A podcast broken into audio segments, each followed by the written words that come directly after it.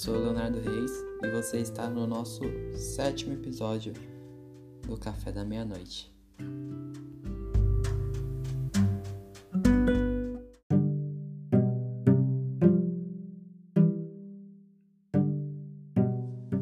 Os momentos de ócio e inquietação são recorrentes no nosso cotidiano cibernético. Temos milhões de e-books para ler, filmes para assistir, conteúdos para aprender, mas nos sentimos entediados. Nessa quarentena, acredito eu que esse sentimento se reforçou. O contato humano diminuiu drasticamente entre as pessoas em proporção ao gigantesco aumento do tempo exposto à tela. E é do ser humano do século XXI a essa necessidade de extrema atividade. No nosso cotidiano, principalmente se você mora em alguma metrópole, é tudo muito corrido acordamos cedo, pegamos o metrô, grandes congestionamentos de carro, vamos ao trabalho ou para a faculdade, mantemos nossa mente ocupada e chegamos a demasiado grau de fadiga mental, em que muitas vezes nós só queremos chegar em casa e nos entregar entretenimento de, digamos, fácil digestão, como novelas ou feeds de redes sociais problema é que estamos passando muito tempo em casa e de certa forma ganhamos muito tempo livre. E o que a gente está fazendo com esse tempo? Para a maioria das pessoas, esse tempo está sendo gasto com, como eu já disse antes, entretenimento de fácil gestão. Pensa comigo. Quanto tempo você está passando observando fotos no Instagram ou sei lá, vendo vídeos do TikTok? Não estou falando que você não deve vê-los? Longe de mim querer opinar sobre a sua liberdade. Mas eu quero compartilhar com vocês o porquê que passar todo esse tempo conectado a esse tipo de entretenimento pode fazer mal a você. O primeiro ponto é algo que eu comentei no primeiro episódio desse podcast, está relacionado com a autoestima. Quanto mais tempo você passa olhando perfis do Instagram, mais você vai colocando no seu subconsciente que você não é como essas pessoas. Você é inferior a elas e Bom, eu já discorri sobre as consequências disso.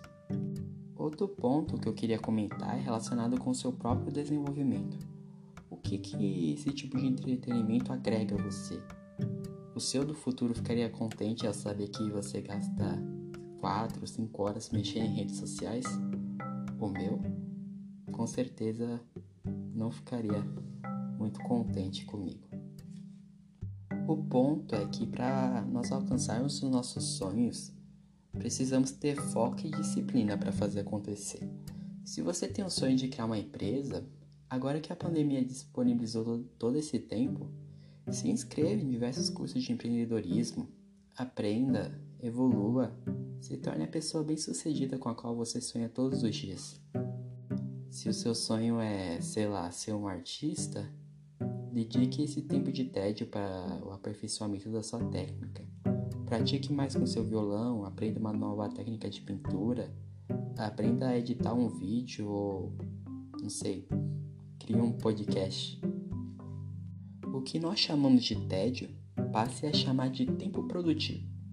Aprenda a modificar essa sua vontade de ficar no celular para se tornar um ímpeto poderoso de aperfeiçoamento próprio. Seu do futuro vai agradecer bastante tenha certeza.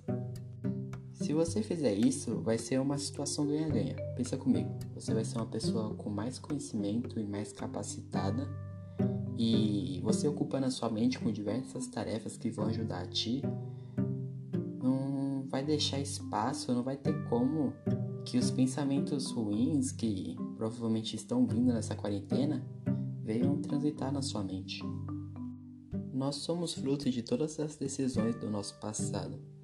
Então, sabendo disso, nós temos o poder para determinar quem nós seremos no futuro. E, convenhamos, todos nós queremos sucesso. Portanto, temos que colocar pílulas diárias de sucesso em nossa vida. E essas pílulas nada mais nada menos que são o conhecimento.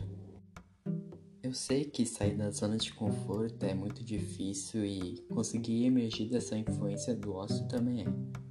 Mas citando Emicida, você é o único representante do seu sonho na face da Terra. E se isso não fizer você correr, meu chapa? Eu e o Emicida, nem ninguém, sabemos o que vai.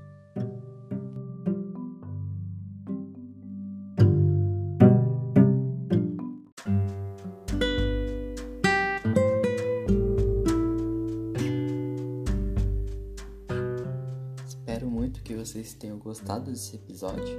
Está muito frio em São Paulo e quem sofre de rinite e outros problemas pulmonares, nasais, eu não sei, sabe que mudanças de temperatura são muito ruins para esse tipo de pessoa.